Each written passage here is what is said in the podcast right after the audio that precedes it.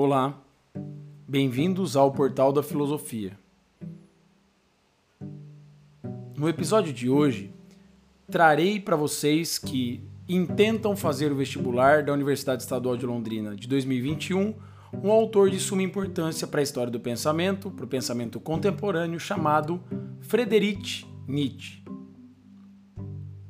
O Nietzsche é um autor polêmico na sua obra, na sua vida, no seu espírito, que nasceu no ano de 1884 e morreu no ano de 1900. O Nietzsche é, sem dúvida nenhuma, um dos autores mais importantes para aquilo que a gente entende como o início de uma era contemporânea, uma virada no modo como a filosofia compreende a própria filosofia. Ele é um autor polêmico, ele influenciou muitos autores, muitos, muitos pensadores que vieram depois da sua filosofia.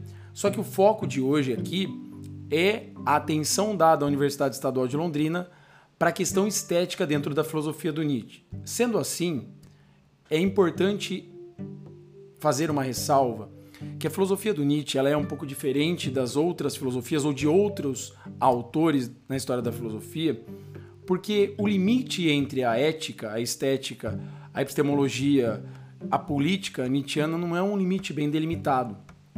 Uma porque o Nietzsche ele faz questão de não delimitar, ele é um autor diferente nesse aspecto.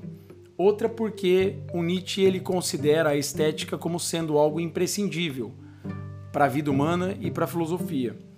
Outros autores, como Kant, por exemplo, o Aristóteles, eles dão uma valorização muito grande para a área do conhecimento, depois para a área da política, depois para a área da ética e colocam a estética num campo um pouco renegado. Isso é uma tradição filosófica. Só que o Nietzsche, sendo diferentão, ele é o cara que vai dar uma valorização à estética a ponto de dizer que sem a música a vida é um engano, é um engano né? É um, é um grande erro. Aquilo que vai permear o nosso episódio de hoje são algumas obras do Nietzsche, mas sobretudo três obras, tá? O primeiro, O Nascimento da Tragédia, que é uma obra de 1872. Em segundo lugar, A Gaia Ciência, que é de 1882. Eu vou ler um fragmento da Gaia Ciência para vocês aqui. E em terceiro lugar, O Assim Falou, ou Assim Falava Zaratustra, que é uma das grandes obras da maturidade da filosofia do Nietzsche, certo? O Nascimento da Tragédia é, é uma obra muito importante para a gente entender, sobretudo, a herança que o, o Nietzsche bebeu, que é uma herança do pessimismo do Schopenhauer, que é uma herança da cultura da época do Nietzsche, porque o Nietzsche escreveu O Nascimento da Tragédia influenciado por uma amizade que ele tinha com um cara chamado Richard Wagner, com um compositor um escritor, um, um músico chamado Richard Wagner. E na obra é, O Nascimento da Tragédia, o Nietzsche ele apresenta aquilo que ele considera de arte, que ele, que ele considera como arte trágica.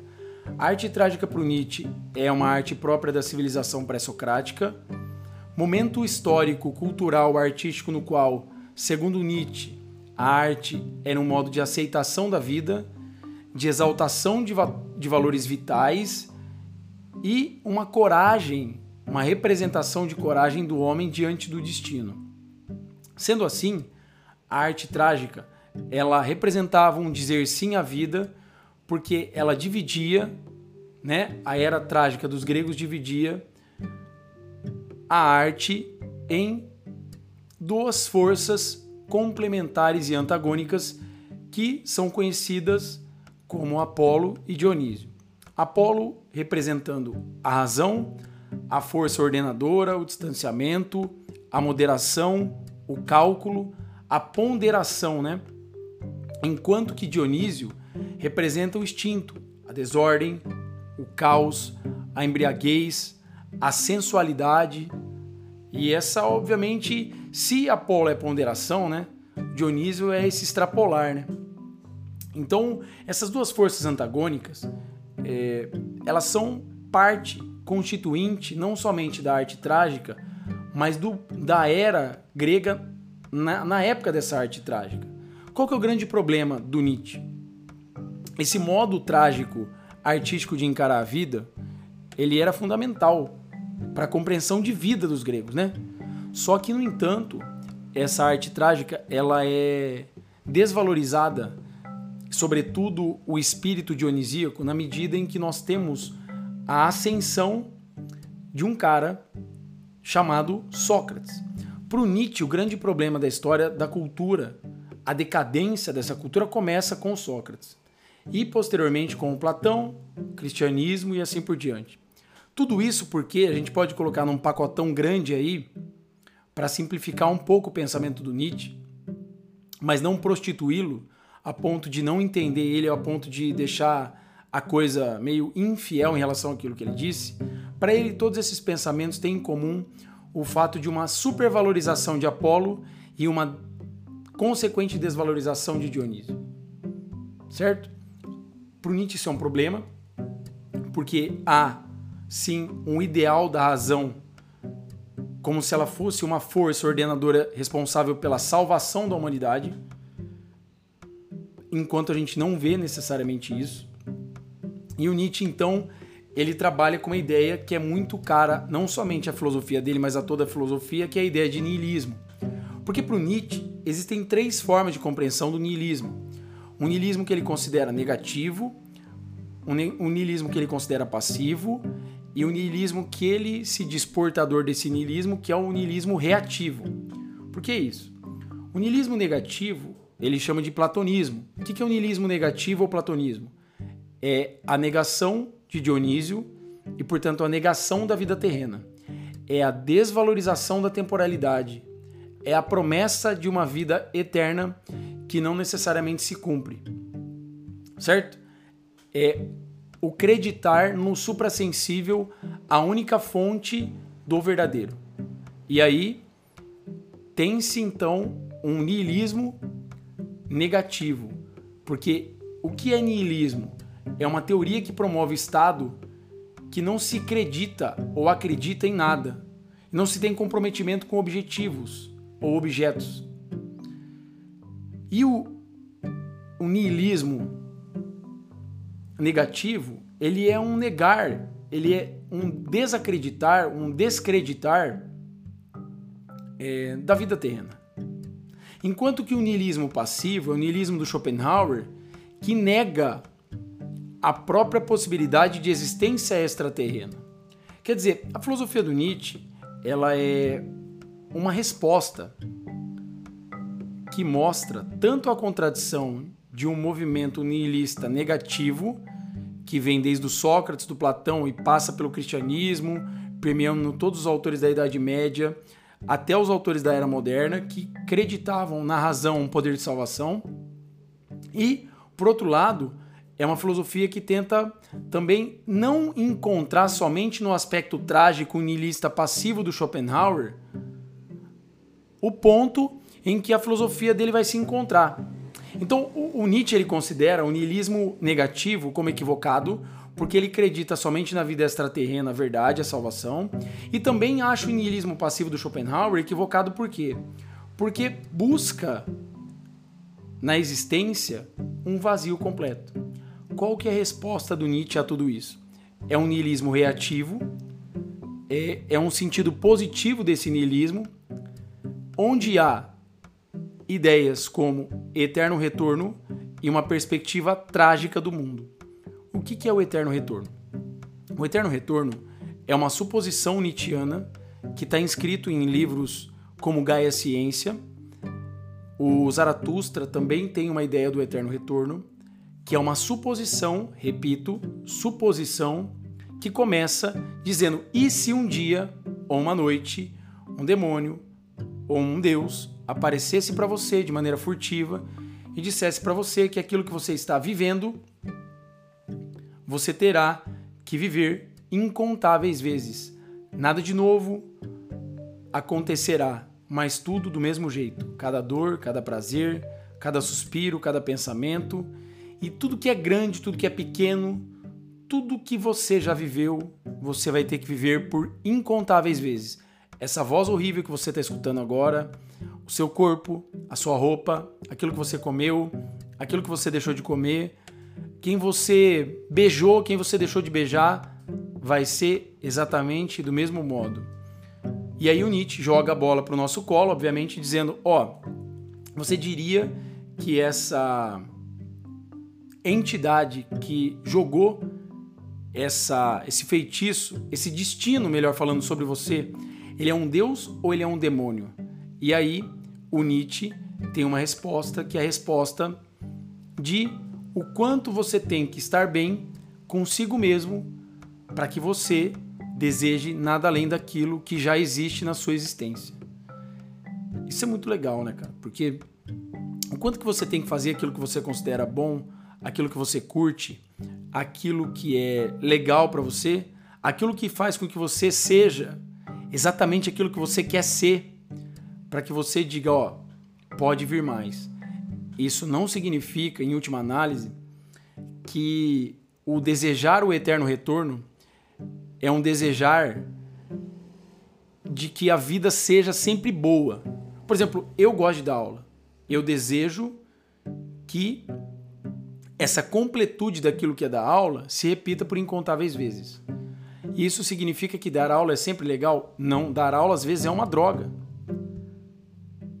Fazer prova, corrigir prova, conversar com algumas pessoas, não necessariamente é sempre agradável e 100% bonito.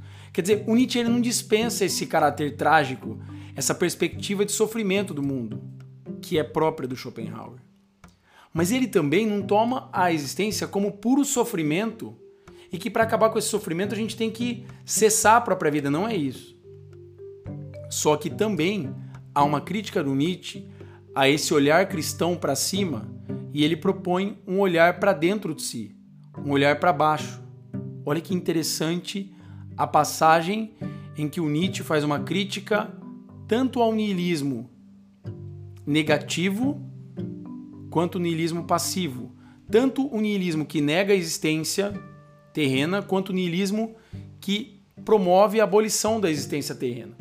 Olhais para cima quando buscais elevação, eu olho para baixo porque estou elevado. Quem entre vós pode ao mesmo tempo rir e sentir-se elevado? Quem sobe aos montes mais altos ri das tragédias do palco e da vida. Olha que legal. Quem sobe aos montes mais altos quem sente a dor de subir lá no pico do rolê consegue rir das tragédias do palco e da vida. Quer dizer, o aspecto trágico da vida, ele é um aspecto que permeia toda a nossa existência. É invariável, todos nós somos seres condicionados a sofrer. E não tem problema nenhum nisso, é a nossa condição, pessoal. Certo?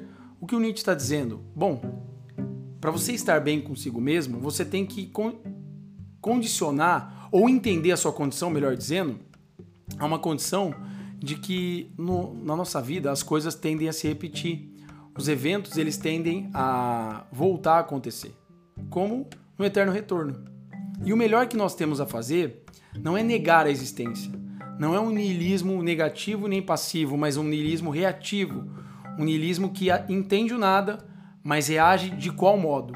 Qual é o modo Nietzscheano, especificamente Nietzscheano, de reação a esse aspecto trágico, esse aspecto do sabor e dessabor da vida. O amor fati. O que é o amor fati? É o amor ao fato. O amor àquilo que as coisas são de fato. É a aceitação da vida como ela é. Na sua completude, na sua totalidade. É o amor pelo eterno retorno. Certo? E onde isso entra na arte?